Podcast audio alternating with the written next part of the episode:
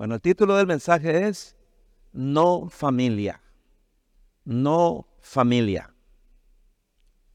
Dice Marcos capítulo 3, verso 25. Marcos capítulo 3, verso 25. Dice lo siguiente. Dijo el Señor Jesús, si un hogar está dividido contra sí mismo, se destruirá. Si un hogar está dividido contra sí mismo, se destruirá. Evidentemente, los que nacimos entre los años 60 y 90 somos la última generación que ha vivido en una familia normal. Desde hace muchos años hay más y más familias disfuncionales. Todas las señales están muy claras a nuestro alrededor de que la familia la familia tradicional está desapareciendo. Y las estadísticas confirman la desastrosa situación de las familias en nuestra cultura. Podemos afirmar sin temor a equivocarnos que esta es la generación de la no familia. Porque vemos cómo los medios de comunicación no solo hablan positivamente sino que promueven abiertamente los antivalores familiares. Promueven el divorcio, la rebelión sexual, el aborto, la depravación, los vicios, la infidelidad, la homosexualidad, la liberación de la mujer, los derechos del niño, etc. Estamos asistiendo a la muerte de la familia en el mundo.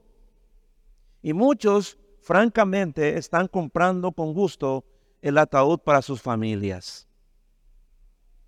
Las personas que sostienen estas perspectivas destructivas son agresivas, son influyentes, audaces, directas y dominantes, y encuentran su terreno fértil para la realización de sus planes en las universidades y los colegios de nuestra sociedad, pero sobre todo en las redes sociales. En consecuencia, están en el proceso de reeducar significativamente a los jóvenes en los valores antifamilia, porque ellos con el tiempo, estos jóvenes de hoy con el tiempo se convertirán en los líderes y los impulsores de nuestra sociedad decadente. Por otra parte, si la familia tradicional desaparece, ¿quién criará? ¿Quién enseñará? ¿Y quién educará con valores morales a la próxima generación? Esa es la pregunta. Y es evidente que la familia está sufriendo el ataque más diabólico de la historia, porque los amos del mundo quieren redefinirla en otra cosa. Y lo están logrando a pasos agigantados. Como resultado, estamos viendo crecer a una generación de jóvenes incapaces de relacionarse con otras personas y sin ninguna moral. Y esto no está ocurriendo solo en el mundo, sino también en la iglesia. Dice 2 Timoteo capítulo 3, versículo 1 al 4. 2 Timoteo capítulo 3, versículo 1 al 4. Dice Pablo, eh, hablando proféticamente, ¿no? Mirando hacia el futuro, le dice a su discípulo Timoteo, Timoteo, es bueno que sepas que en los últimos días habrá tiempos muy difíciles pues la gente solo tendrá amor por sí misma y por su dinero. Serán fanfarrones y orgullosos, se burlarán de Dios. Serán desobedientes a sus padres y malagradecidos. No considerarán nada sagrado. No amarán ni perdonarán. Calumniarán a otros y no tendrán control propio serán crueles y odiarán lo que es bueno. Traicionarán a sus amigos, serán imprudentes, se llenarán de soberbia y amarán el placer en lugar de amar a Dios.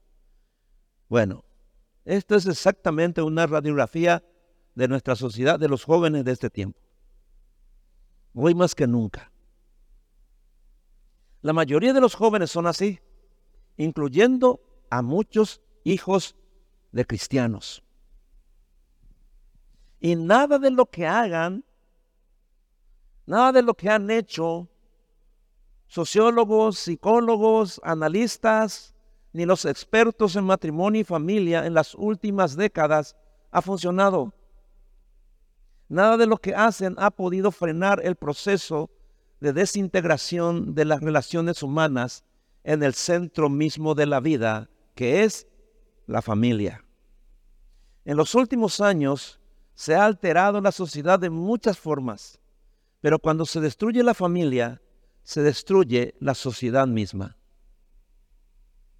Hoy la familia encabeza la lista de especies en peligro.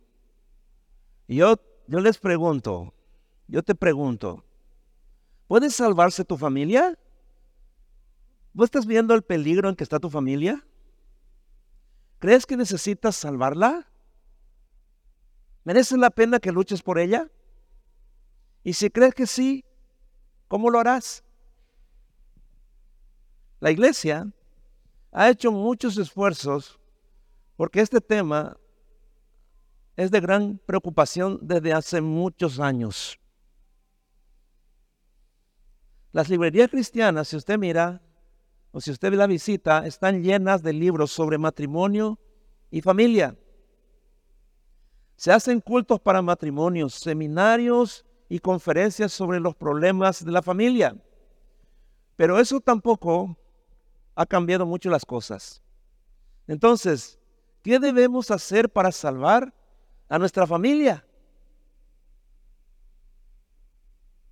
En primer lugar, ver que está en peligro, porque si no es el peligro, pues ¿de qué le vas a salvar, no? Entonces, primeramente debemos ver el problema Debemos entender que estamos en peligro, que nuestra familia está en peligro. Dice el Salmo capítulo 127, versículo 1. Salmo 127, 1. Dice lo siguiente. Si Dios no construye la casa, de nada sirve que se esfuercen los constructores. No está hablando de construcción material, ¿no? Está hablando de la construcción de la vida familiar de las relaciones familiares. De eso está hablando. Y en el versículo 3 dice, los hijos que tenemos son un regalo de Dios. Los hijos que nos nacen son nuestra recompensa. Los hijos que nos nacen son nuestra recompensa. La Biblia es muy clara cuando dice que el matrimonio es la gracia de la vida y que los hijos son la herencia bendita del Señor. Eso significa que debemos comprender la bendición, la dicha y el propósito de Dios que se despliega en el matrimonio y en la crianza de los hijos. Pero la familia está desapareciendo.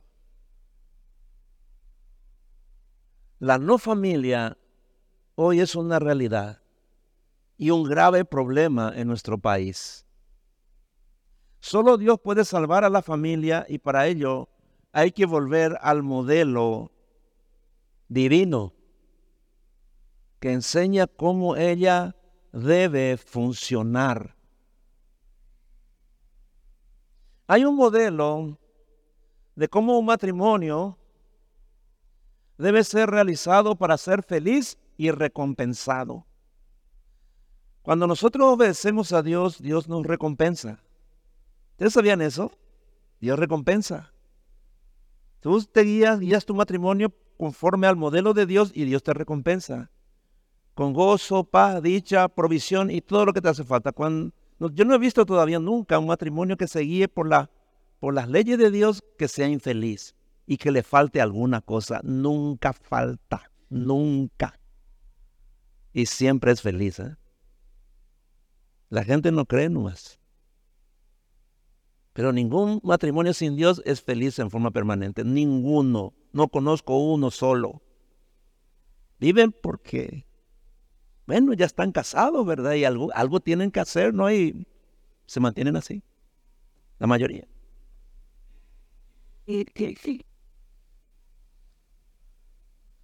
Entonces, cuando buscamos ese modelo, no necesitamos más que la palabra de Dios.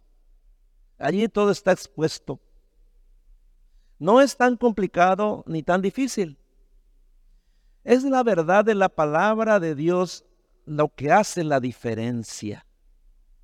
Y hasta que la gente no se alinee con esa verdad, las familias se irán el camino de la destrucción e irán desapareciendo porque el futuro será mucho peor de lo que es ahora. La familia es el corazón y el alma de la sociedad humana.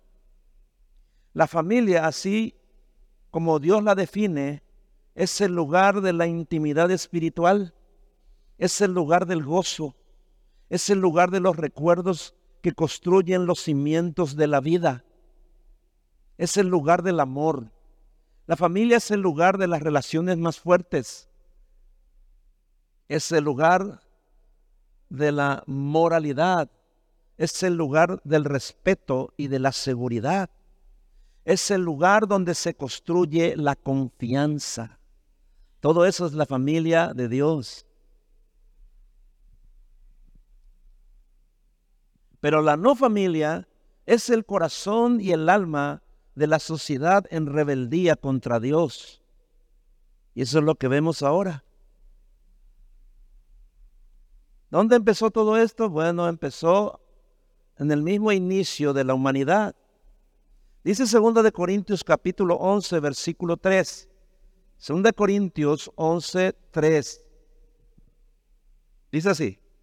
Dice Pablo, pero me temo que Así como la serpiente engañó a Eva con su astucia, la mente de ustedes también se corrompa y se desvíen de la pureza y la devoción que tienen por Cristo.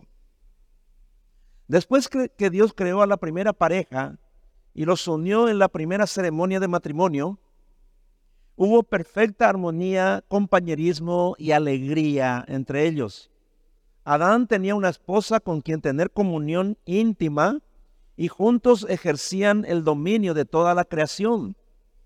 Eva tenía a su marido para protegerla, proveer y cuidar de ella.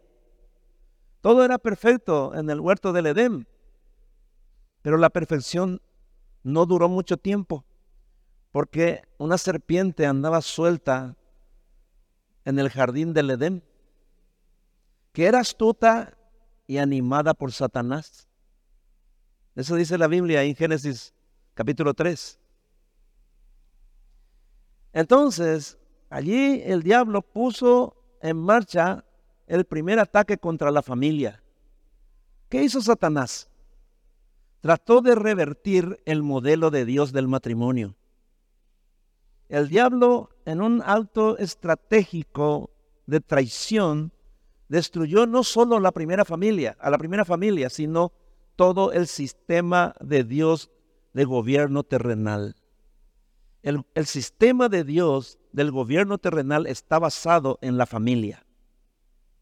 El diablo destruyó a la primera familia, ¿no? Porque él sabía que con ella iba a destruir el plan perfecto de Dios para la humanidad. Porque este es el orden divino. Dios es la cabeza del hombre, el hombre es la cabeza de la mujer, y la humanidad en conjunto dirige el reino animal. En esencia, el, patrón era Dios, hombre, mujer, animales. Satanás literalmente puso todo el sistema de Dios de cabeza. Un animal, la serpiente, llegó a la mujer, Eva, le hizo actuar independiente de su marido Adán y a desobedecer al Creador a Dios. Y así fue. El plan de Satanás era brillante y obtuvo una victoria inmediata. Pero no terminó allí. Él utilizó la misma estrategia también en los hijos de Adán y Eva. El primer hijo de Adán, Caín, mató a su hermano menor, Abel, e incurrió en maldición de Dios sobre su vida. Desde ese día Satanás se encargó de inyectar veneno entre los cónyuges, hermanos y en todas las relaciones humanas. Satanás es un enemigo astuto y hábil. Fue y sigue siendo un destructor de hogares.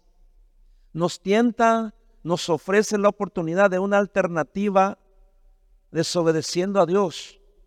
Y si aceptamos lo que Él tiene para ofrecer, va a destruir nuestras relaciones familiares. Satanás ha sabido desde el principio lo que muchos cristianos ingenuos hasta hoy son lentos para entender, que la familia es clave en el plan de Dios. Porque si destruye la familia, la sociedad entera se desmorona. Pero hay demasiadas familias para que Satanás pueda sin tener ayuda o sin ayuda tener éxito en su campaña de destrucción. Por lo que él usa a la gente impía, a la gente que no le conoce a Dios del mundo. Porque después de todo, como dice en 1 Juan 5, 19, el mundo entero está bajo el maligno bajo el poder del diablo, el mundo entero, ¿no? Todos los que no son cristianos, los que no, se, no conocen a Dios, son esclavos del diablo, literalmente, ¿no?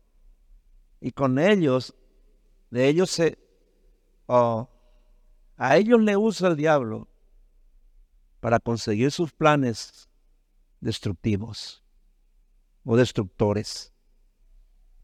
¿Cómo? A través de filosofías e ideologías impías, propagadas de forma incesante por los medios de comunicación y los sistemas educativos. Él ataca ferozmente y sin cesar los roles tradicionales del hombre y de la mujer dentro de la familia. También grupos poderosos y organismos de gobierno se han asociado para lograr la disolución de la familia tradicional poniendo o proponiendo la normalización de la homosexualidad, los matrimonios del mismo sexo, los programas para esterilizar a las mujeres para que no tengan hijos, ¿no? Y financiar los abortos gratuitos que ya están en marcha en muchos países y va a llegar aquí también. El divorcio se ha hecho fácil y varios gobiernos recompensan a las madres solteras. Todas esas tendencias y muchas más como estas que he citado son ataques directos contra la santidad de la familia. Se está imponiendo la no familia. Por tanto, la principal defensa de la familia es volver al diseño original Dios como cabeza del hombre y el hombre como cabeza de su esposa. Miren lo que dice Efesios capítulo 5, verso 23 y al 25.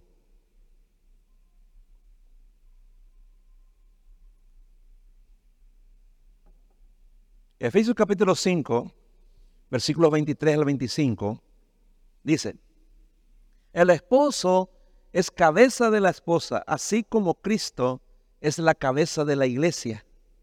La iglesia es el cuerpo de Cristo y Cristo es el salvador del cuerpo. Así como la iglesia obedece a Cristo, también la esposa debe obedecer en todo a su esposo. Esposos, amen a su esposa así como Cristo amó a la iglesia y entregó su vida por ella. La otra defensa de la familia es la obediencia de los hijos a sus padres. Dice Efesios capítulo 6 versículos 1 y 2. Efesios 6, 1 y 2. Hijos, obedezcan a sus padres como lo manda el Señor, porque esto es justo. El mandamiento dice, respeta a tu papá y a tu mamá, ese es el primer mandamiento que está acompañado por una promesa. Así te irá bien en todo y tendrás una larga vida en la tierra. Fíjense que la obediencia siempre tiene recompensa, como lo dije al principio. Ahí lo dice. Ahora, ¿por qué tantas familias cristianas están en crisis o ya están destruidas? Como la familia del mundo. ¿Por qué? Es por la desobediencia a los mandamientos de Dios para el matrimonio y para la crianza de los hijos. No hay otra razón. Dice Mateo capítulo 7, versículos 26 y 27. Mateo capítulo 7, versos 26 y 27. Dice así. Pero todo el que me oye estas palabras y no las pone en práctica es como un hombre insensato que construyó su casa sobre la arena. Cayeron lluvias, crecieron los ríos, soplaron los vientos y azotaron aquella casa o aquella familia, ¿no? Y ésta se derrumbó y grande fue su ruina. ¿Por qué causa? Oír la palabra y desobedecerla, dice, trae la ruina familiar. Si no obedeces a Dios, entonces espera la ruina de tu familia. Se va a terminar en cualquier momento, no va a prevalecer, no va a prevalecer. Posiblemente la mayoría de ustedes han vivido en familias destruidas. ¿eh? Una familia no, es, no está ah, bien porque están juntos. No. Una familia puede permanecer unida y, en una misma casa, todos juntos hasta el fin. Pero ya están a lo mejor décadas, 20, 30 años atrás, ya la familia se destruyó. Pero los hijos no se dan cuenta porque nunca vivieron en una familia normal, ¿me entiende? Entonces lo anormal viene a ser normal. No, yo siempre viví en una buena familia. ¿Y cómo sabes? ¿Cómo sabes? Si nunca viste una familia normal. ¿Me entiende? Cuando una familia se convierte en no familia. En primer lugar, cuando Dios no es la cabeza del hombre. Segundo, y en consecuencia, cuando el esposo no es cabeza de su esposa. Es muy común ver hoy en día a mujeres que dirigen y controlan todo en su casa. No precisamente porque ellas se imponen, sino porque sus esposos no están interesados en liderar a su familia. No quieren ese compromiso. Y este es el origen del feminismo, del auge del feminismo de hoy en día. Es por eso que los hijos, cuando crecen, no le respetan a su papá. Y aunque ven a su mamá como cabeza, tampoco le obedecen. Porque la, familia ya está desordenada y va rumbo a la ruina. ¿eh? Así el hogar se divide y finalmente se destruye. En consecuencia, aunque padres e hijos vivan todavía juntos, ya no son una familia, ahora son no familia. Una familia se convierte en no familia cuando los padres oyen, oyen la, la, palabra de Dios, pero no la obedecen. Miren lo que dice al respecto, Oseas capítulo 4, versículo 6. Libro del profeta Oseas, capítulo 4, verso 6, dice así. Mi pueblo está destruido porque no conoce a Dios. Dice, mi pueblo está destruido, o las familias de mi pueblo están destruidas porque no conocen a Dios. Ya que no quisiste conocer a Dios, yo tampoco te aceptaré como mi sacerdote. Como has olvidado la ley de tu Dios, yo también olvidaré a tus hijos. Ahí lo dice, hermano. Te olvidaste de la palabra, no quieres obedecerla, quieres hacer tu vida, tu matrimonio, quieres llevar, tu familia quieres llevar como tú quieres, pues yo también me olvidaré de tus hijos. Y este ve la razón porque hay tanta rebeldía en la familia. Hijo drogadito, hijos que andan por su cabeza, andan, son alcohólicos, son depravados sexuales, están perdidos. ¿Me entienden? Ahí está la razón, hermano. No hay otra. Una familia se convierte en no familia cuando no conoce el amor de Dios. Muchos matrimonios conocen a Dios, pero no han conocido su amor, que es lo mismo que no conocerle, porque la Biblia dice que Dios es amor. En Colosenses capítulo, capítulo 3, verso 14, Colosenses 3, 14, dice, sobre todo revístanse de amor, que es el lazo de la perfecta unión. Pero no es amor humano este, es el amor de Dios. Ese es el perfecto amor que une el matrimonio, que une a los padres con los hijos y hace que la familia sea perfecta. No sin problema, pero sí perfecta. Si los hijos no pueden ver el amor de Dios en el matrimonio de sus padres, ellos muy pronto aborrecerán a Dios, odiarán a Dios y no serán su familia. ¿Y cómo uno sabe que ama a Dios? Porque ama su palabra. La única manera es. ¿Y cómo yo le amo a Dios? Te, te voy a preguntar, ¿y cómo se le ama a Dios? Amando su palabra, dice. El que, el que ama mi palabra, el que me ama, dice Jesús, guardará mi palabra, obedecerá mi palabra, y mi Padre y yo vendremos y haremos morada en él, viviremos con él, dice Juan 14, 23. ¿Qué es el amor? ¿Cómo es el amor de Dios en nosotros? ¿Cómo se manifiesta el amor de Dios en nosotros? ¿Cómo se manifiesta el amor que nuestros hijos deben ver en nosotros para que ellos también tengan ese amor? ¿Cómo es ese amor? ¿Cómo es el amor de Dios en nosotros? Ahí está en 1 Corintios capítulo 13, versículos del 4 al 8. 1 Corintios capítulo 13, versículos del 4 al 8 dice así. El que ama tiene paciencia en todo y siempre es amable. El que ama no es envidioso, ni se cree más que nadie. No es orgulloso, no es grosero ni egoísta no se enoja por cualquier cosa, no se pasa la vida recordando lo malo que otros le han hecho, no aplaude a los malvados, sino que sino a los que hablan con la verdad. El que ama es capaz de aguantarlo todo, de creerlo todo, de esperarlo todo, de soportarlo todo. Solo el amor vive para siempre. ¿Qué amor? El amor de Dios en nosotros vive para siempre.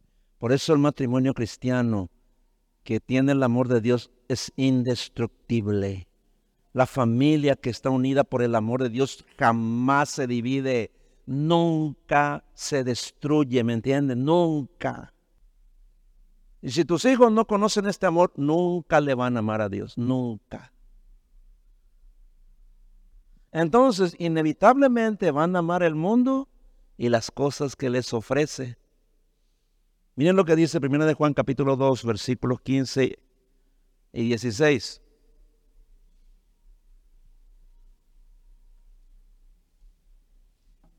Primero de Juan, capítulo 2, versículos 15 y 16. Dice así.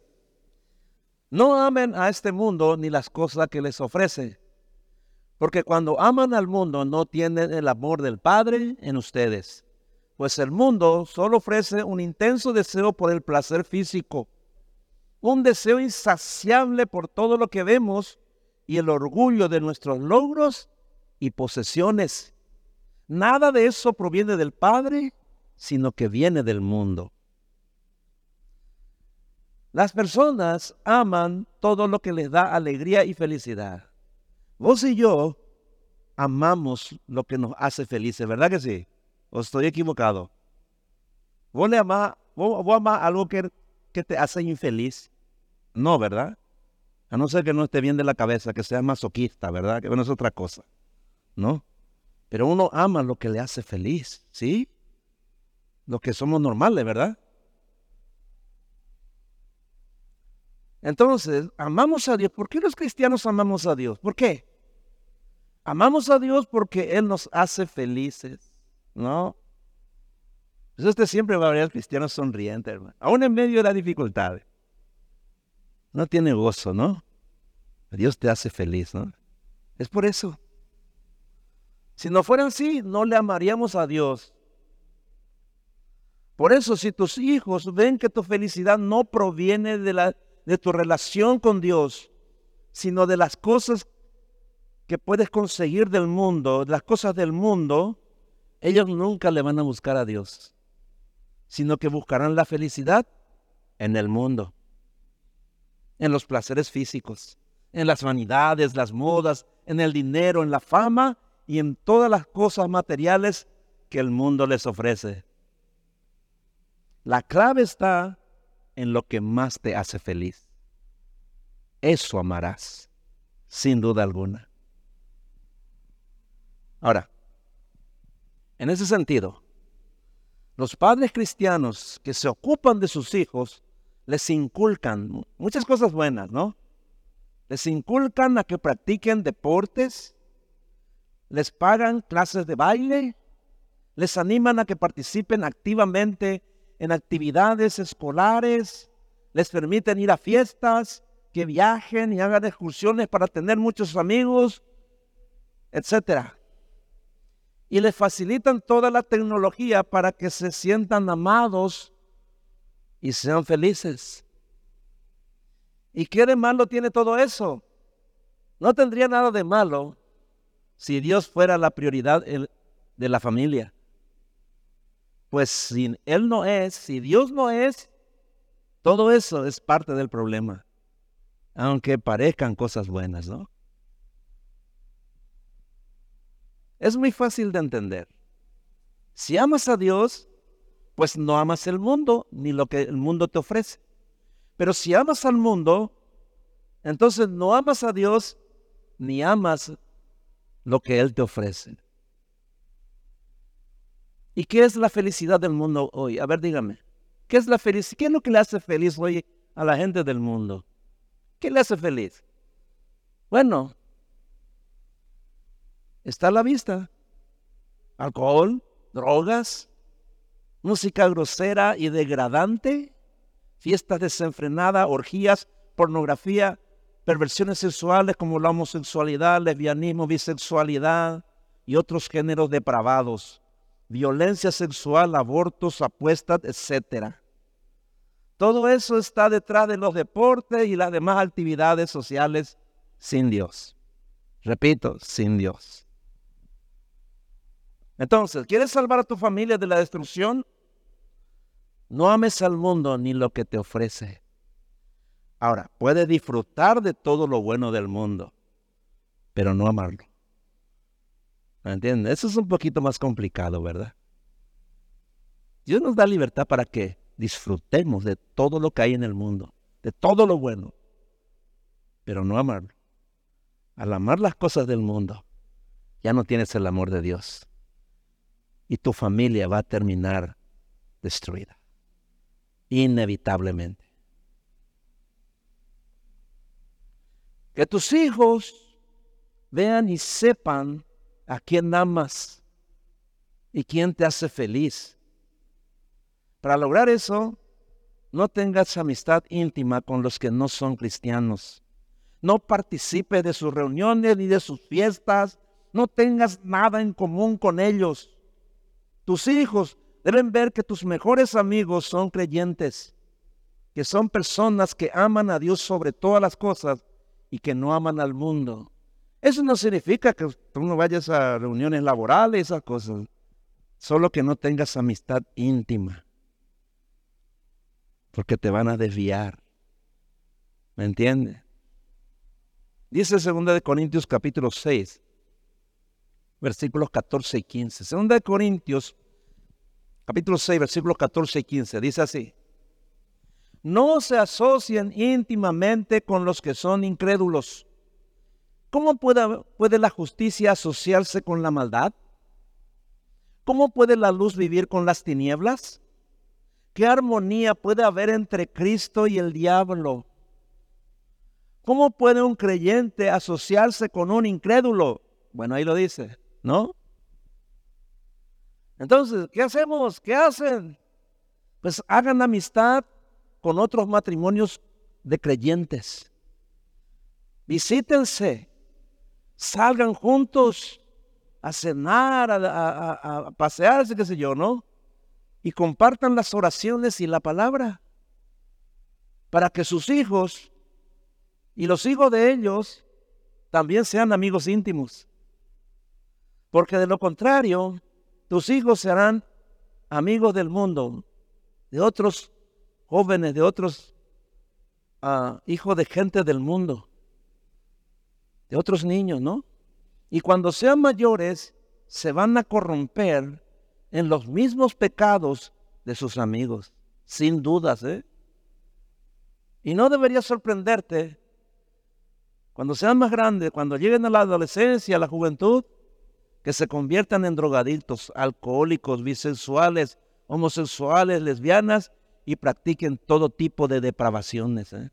No te sorprendas, porque lo van a hacer, hermano. ¿Qué? Si no son creyentes, si no tienen amigos cristianos y se van allá afuera, ¿qué es lo que van a hacer? Pues todas estas cosas, hermano. O si no, tienen que encerrarse en una pieza y vivir aislado. Ahí. No lo van a hacer, ¿verdad?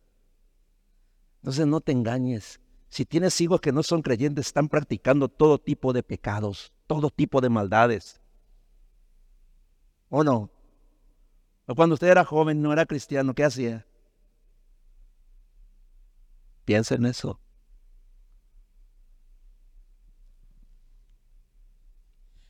Quizás tú digas, los amigos de mi hijo o de mi hija, de cinco, de seis, de siete o diez años, son todos de la iglesia, son buenas personas, son buenos niños. Y está bien. Pero le has comprado un celular, ¿no? Con el pretexto de que es necesario para que te llamen si tienen una urgencia, ¿no? O siempre le das el tuyo para que vean sus dibujitos o se divierta allí viendo TikToks para que te dejen paz y hacer tus cosas, ¿no? En realidad, lo que estás haciendo es dejando que el mundo entre en la mente de tu niño, de tu niña. Y te puedo asegurar que le estás haciendo un, un daño irreparable, porque es tan adictivo como las drogas fuertes. Justamente acá nuestra hermana, la doctora Belén, estaba diciendo, y me está, estaba comprobando eso, médicamente hablando, ¿no? El celular en los niños produce trastornos mentales y emocionales. Está científicamente comprobado. La adicción al celular está causando división en todas las familias incluyendo las familias cristianas, porque aumenta el egocentrismo, produce aislamiento, insensibilidad y pérdida de la realidad en los niños. Cada miembro hoy en sus ratos libres, cada miembro de una familia en sus ratos libres vive en su mundo virtual. Es imposible que los padres puedan controlar todo lo que sus hijos ven en el celular. En un abrir y cerrar de ojos pueden volverse adictos a la pornografía, a los juegos violentos, a las apuestas o pueden ser víctimas de pedófilos. Usted tiene en este, en este aparato, usted tiene una bomba, un veneno que va a destruir a tus hijos y tú eres responsable de eso. ¿Me entiendes? Si te molestan tus hijos, si te causan molestia y le tienes que dar el celular para que se calmen, pues le estás destruyendo. ¿eh? Le, le estás enviando a una destrucción segura. Si ni siquiera los adultos pueden controlar esto, hermano. La mayoría de la gente grande son adictos, son ya personas adictas al celular. Pues el aparato ya es como una extensión de sus miembros. ¿Y cuántos más los niños y adolescentes? Hoy la mente de un niño, por causa del tema de las redes sociales y todo lo que hay en el celular, la mente de una niña, de un niño de 8 a 10 años, es como la mente ya de un adolescente de 14 y 15 años y tienen apenas 8 o 9 años o 10 nenitas de la edad de 8, 9, 10 años, ya hablan de novios, ¿no? Y se enamoran de chicos mayores. En la escuela se van y vapean en el baño y ven pornografía. Yo sé de primera mano eso, hermano. Yo lo sé, hermano. Sí.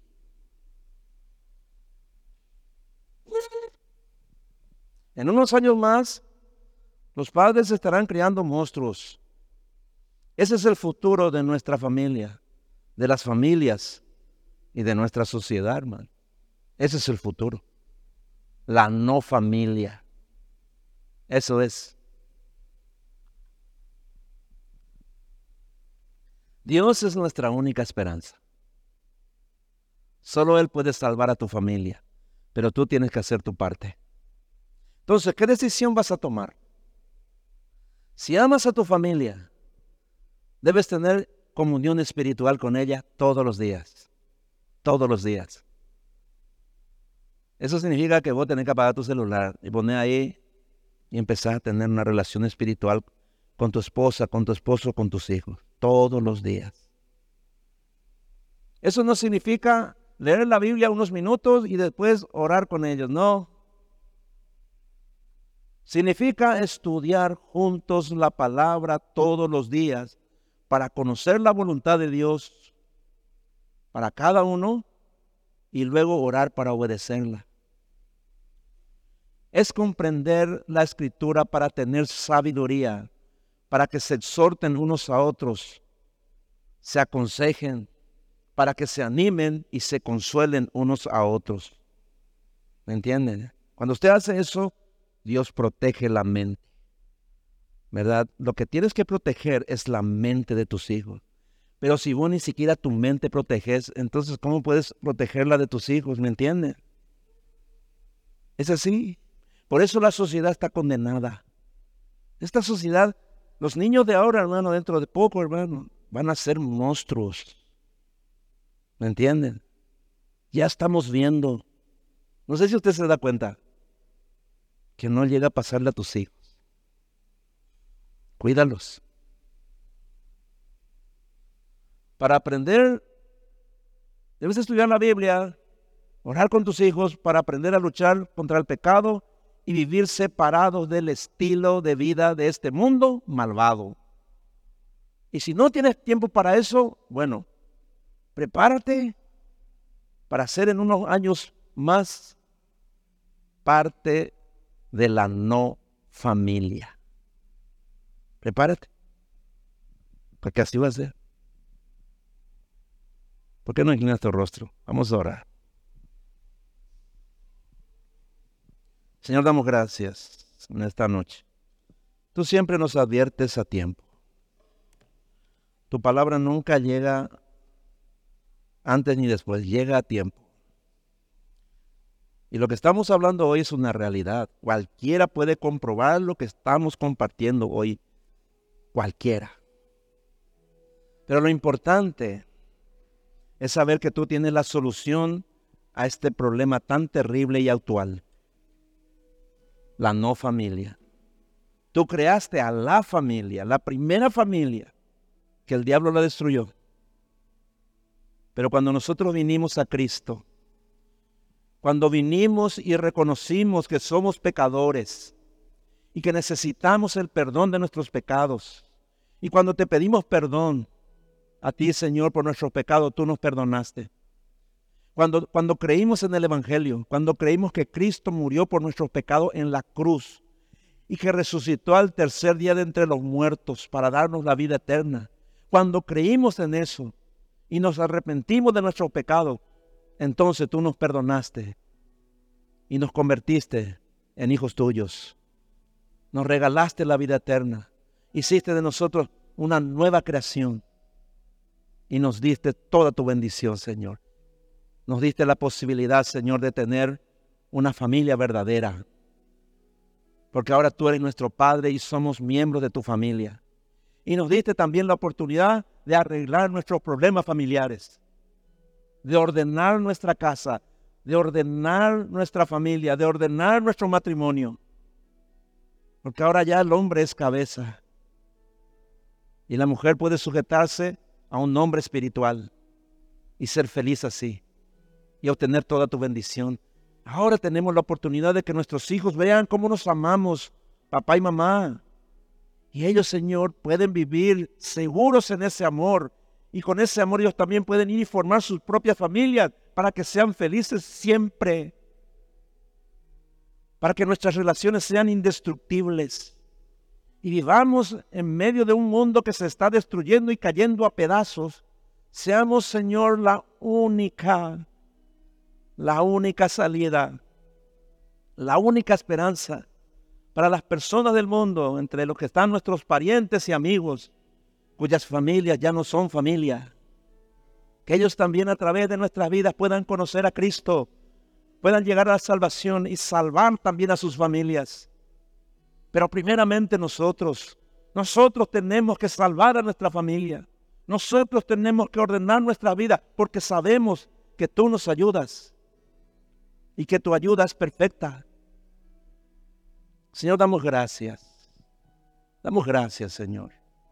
Ayúdanos a ser padres responsables de nuestros hijos, para que no los llevemos a la perdición, para que no tengamos que lamentar el día de mañana por causa de nuestra irresponsabilidad, que un día vengan y digan, papá, yo no quiero ser hombre, quiero ser mujer y o la nena venga y diga, yo quiero ser hombre.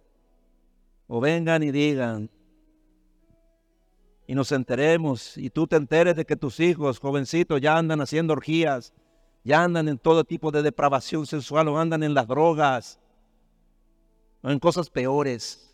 ¿Qué vas a hacer como papá? ¿Qué harás cuando ves que tus hijos ya no son tu familia y se han perdido para siempre?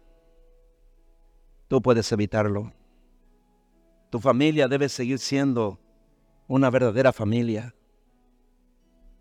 Si tu familia es la familia de Dios, de lo contrario, no tienes ninguna esperanza. Hoy, hoy en esta noche, Dios te está llamando. Dios te está llamando para que seas parte de su familia. Entrega tu vida a Cristo. Entrega tu familia a Cristo, a tus hijos a Cristo arrepiente de tus pecados y cree en el Evangelio. Cree que Jesús murió por tus pecados en la cruz del Calvario y que resucitó al tercer día de entre los muertos para darte la vida eterna. Si tú crees eso, eres salvo y estás en condiciones de salvar a tu familia. Señor, bendice a, a las personas que están hoy aquí y a los que están oyendo también este mensaje. Que oigan con fe, que crean y se animen y salven a sus familias. Te damos gracias, Señor. En el nombre de Jesús. Amén y amén. ¿Por qué no se pone de pie, por favor?